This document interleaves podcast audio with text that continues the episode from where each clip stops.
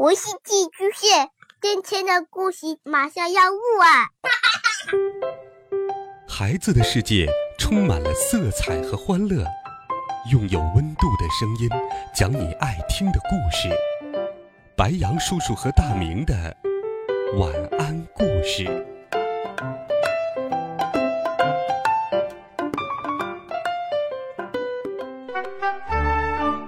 小朋友们、同学们，大家好，欢迎收听白羊叔叔讲故事。每天，白羊叔叔都会用好听的故事与你相伴。第九集。放学后，刚走到校门口，就碰上了李铁锤他们。他和他的两个小跟班，包子和油条。包子又胖又蠢，油条又高又瘦。他们一字排开，拦住了我的去路。他们是因为刚才输了球不服气，所以在这堵我。爸爸在我的口袋里面轻声说：“不要跟他们打架，你妈妈说过，在外面不要惹事。”晕，爸爸虽然变厉害了，但还是把妈妈的话当做圣旨。还有，老爸，你要弄清楚。现在不是我惹事，而是他们不放过我。我走到三人面前，油条阴阳怪气地说：“哎呀，今天倒是挺勇敢的，不夹着尾巴逃走了。在此之前，我曾经没来由的被他们揍过一顿，后来每回见到他们都远远的躲开。不过现在我一点都不怕他们了。我心想，哼。”等会儿逃的人还不知道是谁呢。李铁锤说：“你有种跟我过来。”我问：“去哪儿？你想干什么？”李铁锤说：“你过来就知道了。难道你不敢？”爸爸在口袋里面提醒我：“哎，要小心一点啊。”我点点头。包子说：“怎么你不敢？去，东风吹。”战鼓擂，这个世界谁怕谁？我跟着李铁锤他们到了学校后面的小巷子里面。李铁锤忽然转过身，一把抓住我的衣领，恶狠狠地说：“你小子刚才踢球踢得很爽快吗？”我说：“是啊，怎么了？我就是踢得比你牛。你厉害就在赛场上赢我呀，把我约出来打架，这叫什么？”足球暴力，你懂不懂？李铁锤气得脸色发青，一拳就向我挥了过来。要在以前，我估计我的脑袋一定会被他打中的。但是现在，他的拳头在我看来跟电影里的慢动作似的。我的大脑计算机飞快地计算出了他拳头的角度、力度、偏度等各种数据，以及我身体各部分的行动路线。我的身体自然而然地往旁边一偏，轻而易举地躲过了李铁锤的铁拳。李铁锤看着自己的拳头落空，不可思议的看着我。李铁锤说：“怎么可能？你小子竟然躲过了我的拳头！”哈，别说你李铁锤，就是李小龙再生，给我一拳，我也能轻松躲过。我吹起牛来说道：“小意思了。”我最近只是碰到了一个武林高手，学了两招。李铁锤的眼里闪着狐疑的光芒。包子不屑地说：“老大，你不要听他胡说八道。他刚才只是侥幸躲过了您老人家的拳头，我们仨一起上，揍他一顿。”我撇撇嘴说：“哼，我警告你们，如果你们再朝我动手，我是不会客气的。”油条说：“少来。”猪鼻子上插根葱，你就以为自己是大象了？哼，今天你是跑不了的。包子和油条说着，就挥着拳头冲了过来。我的大脑计算机有哗哗哗的掉下一串数据，我的身子也以极快的速度相配合，身子一蹲，往左边一闪，李铁锤因为抓着我的衣领，也让我带到了左边。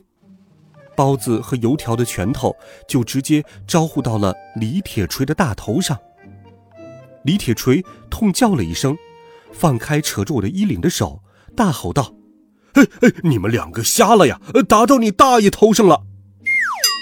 包子跟油条让李铁锤一吼，刚才的嚣张气焰全都不见了，战战兢兢地说：“老老大，对对不起。”李铁锤怒道：“对不起，对不起，有用吗？”包子说：“老大，这不是我们的错。”李铁锤又说：“啊，不是你的错，难道是我的错？”油条辩解道：“这都怪这臭小子不好。如果不是他闪了，我们又怎么会打到老大你的身上呢？”李铁锤想了想说：“嗯，有道理。”我在一边听了，差点晕倒。这都是什么逻辑呀？难道你们要揍我，我就乖乖的让你们揍？李铁锤的下一句话让我彻底崩溃了：“臭小子，你给我老实站着，让我打一顿，今天的事情就算了了。否则的话，哼，老虎不发威，你还当我是病猫啊？”爸爸在口袋里面说：“你给他们点颜色看看。”我低头轻声说：“你不是告诉我不要打架，不要惹是生非吗？”爸爸说：“哼，这些人欺人太甚，简直没脑子。”我还想说什么，李铁锤不耐烦地说：“你一个人低着头嘀嘀咕咕说什么呢？我刚才跟你说的话，你听到了没有？”我点点头说：“嗯，听到了。”我心想：“我又不是聋子，当然听到你说什么。但是我可没有说要按照你的话做呀，我又不是白痴。”这三个人哈哈大笑，呵呵呵，算你识相。这三个人简直让人绝倒，难道有谁会傻傻的等着你们来打吗？李铁锤说：“你们两个闪一边去，不要在我旁边碍手碍脚。我今天要让他领教一下我的厉害，让他以后踢球不敢再这么嚣张。”包子和油条乖乖的闪到了一边。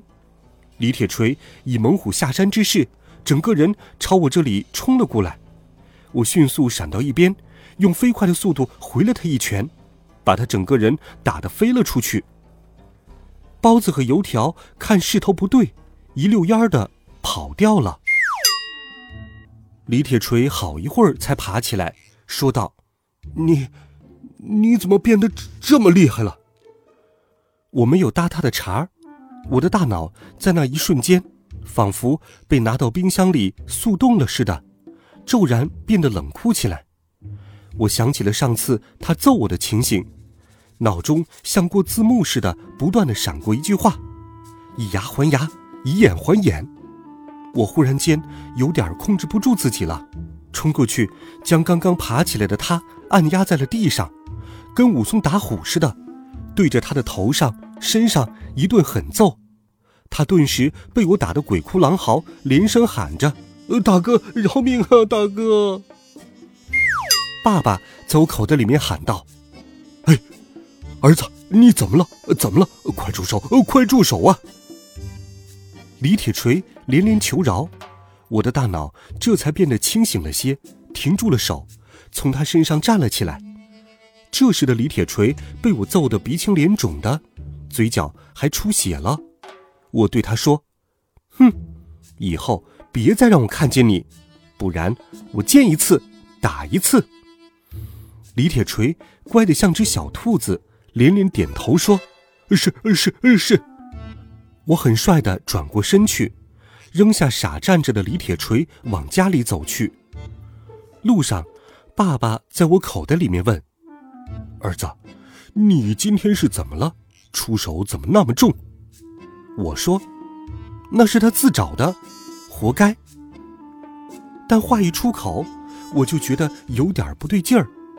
我以前可是坚决反对解决问题使用拳头的呀，不喜欢打架，也不喜欢看别人打架。为什么这一回我却觉得理所应当呢？虽然这一架是我打赢了，但是。我却一点都高兴不起来，相反，我的心里还隐隐的有一丝不安。这究竟是为什么呢？好了，孩子们。这一集好听的故事，白羊叔叔就给你讲到这里，希望你能够喜欢。如果你喜欢白羊叔叔讲故事，也请把它分享给更多的好朋友。温暖讲述，为爱发声，让我们一起阅读成长。孩子们，明天见，晚安，好梦。